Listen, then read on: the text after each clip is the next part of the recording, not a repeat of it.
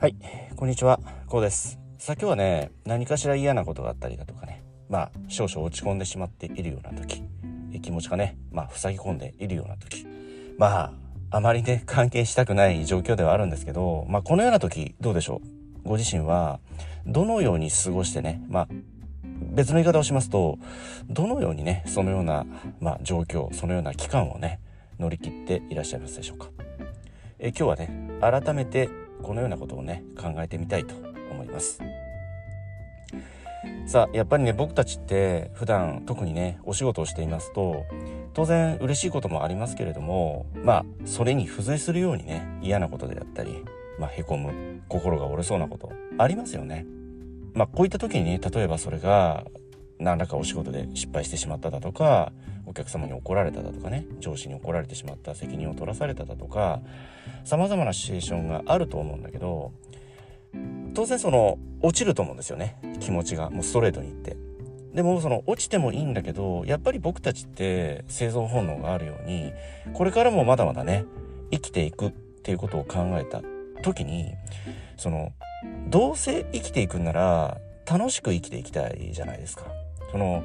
苦労を抱え込んだり悩み事を抱え込んだりしながら人生を歩んでいくって。それってもうストレートに言って嫌ですよねそのような状況って。辛いだけですよね。だったら一日でも早くそれこそ1分1秒でも早くまあ元気を取り戻す元の気を取り戻していくということがやっぱり大切なんですよね。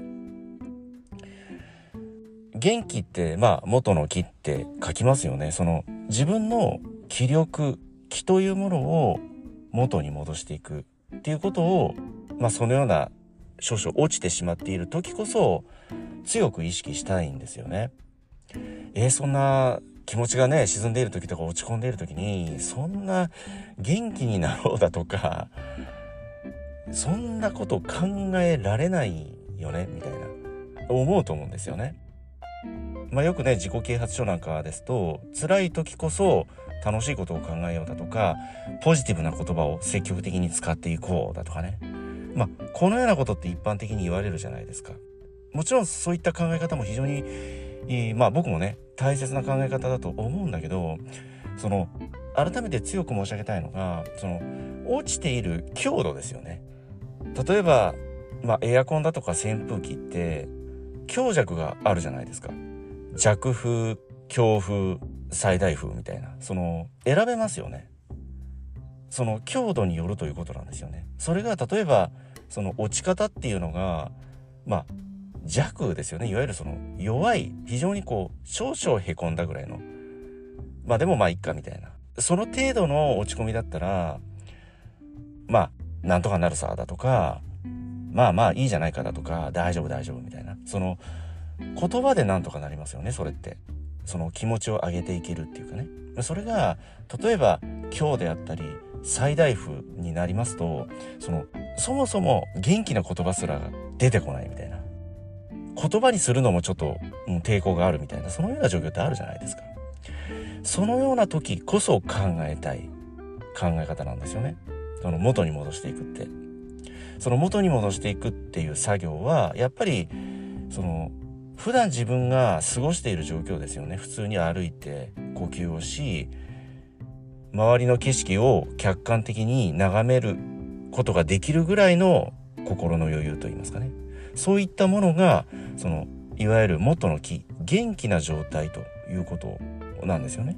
その元気な状態って例えば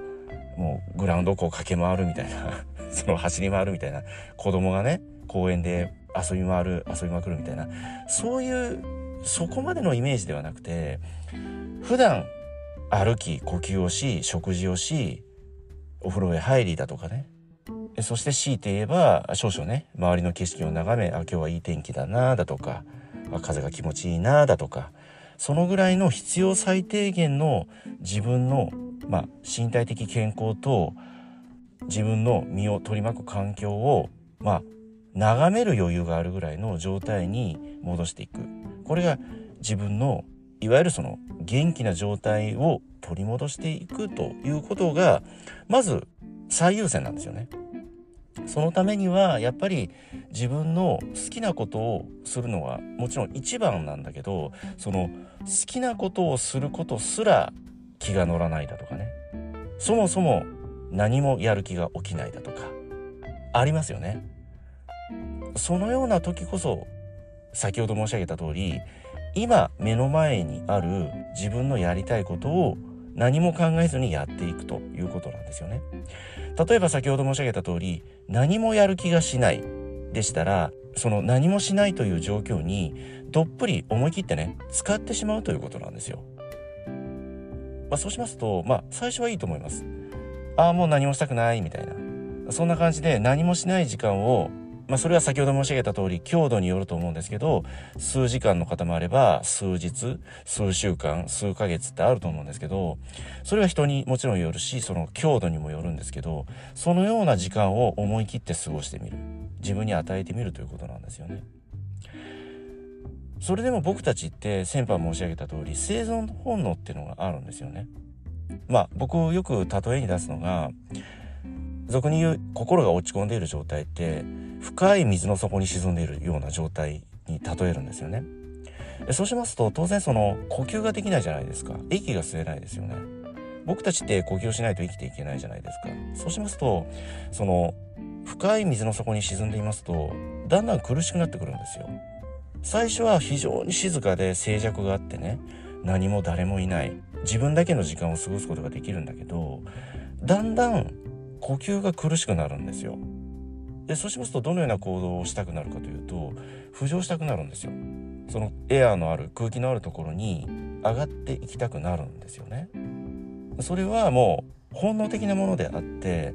元通りの状況に戻りたいってその本能的な生存本能が働くんですよね。そして結果的にまあ紆余曲折はあるかもしれないけれども浮上していくという結果を得られるんですよね。でそうしますとその一旦沈んでるじゃないですか徹底的に。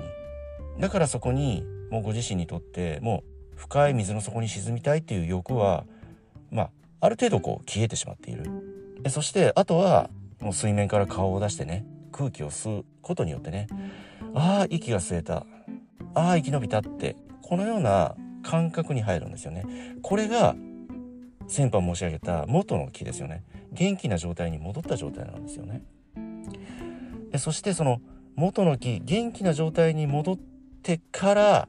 あじゃあ元気な言葉を使っていこうだとか明るい考え方をしていこうだとかその自分のやりたいこと大好きなことをやってみようかなだとかそのような気持ちが湧いてきたりするんですよね。あとはそのような本能に身を任せることによって元の木よりその元気の度合いが高まってくるということになりますしその先には次々とねご自身にとって明るい出来事がやってくる。それはご自身が元気であるからなんですよね。元気で笑顔の人のもとに行ってその同じような人が集まってくるじゃないですか。その笑顔で元気な方っていますよね職場とかで。1人ぐらい必ずそのような方ってやっぱり気持ちいいじゃないですかそのお話をしててもね。まあ、朝一番に会ったりすると「おはようございます」ってこう元気な挨拶をくれたりだとか絶えず笑顔であったりねそういった方って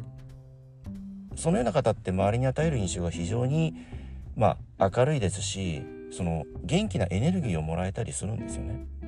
ですのでそのような方のようにご自身が元気を取り戻し明るさっていうエネルギーを周りに出すようになってくるとそのような明るい人たちもそうだし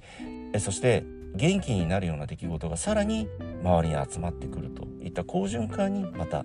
入っていくことができるんですよね。まあ、このような仕組みを考えますとやっぱりその水の底深い水の底にいる時間というのは1分1秒でも縮めた方がいいですよね。ですので常にそのあ自分は今元気がないんだな今心が沈んでいるんだなっていうことを客観的に、まあ、キャッチするといいますかね意識する訓練をしていくということなんですよね。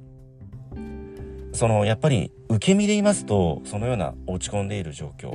水の底に沈んでいる状況というのがその長引いてしまうんですよね。僕たち人生って限られているということを考えますとやはり明るく元気に希望を持って楽しく喜びにあふれた人生を1分1秒でも増やした方が人生トータルで考えた時にその方がまあシンプルに言っていいじゃないですか。だから生きていて特にお仕事なんかしていますと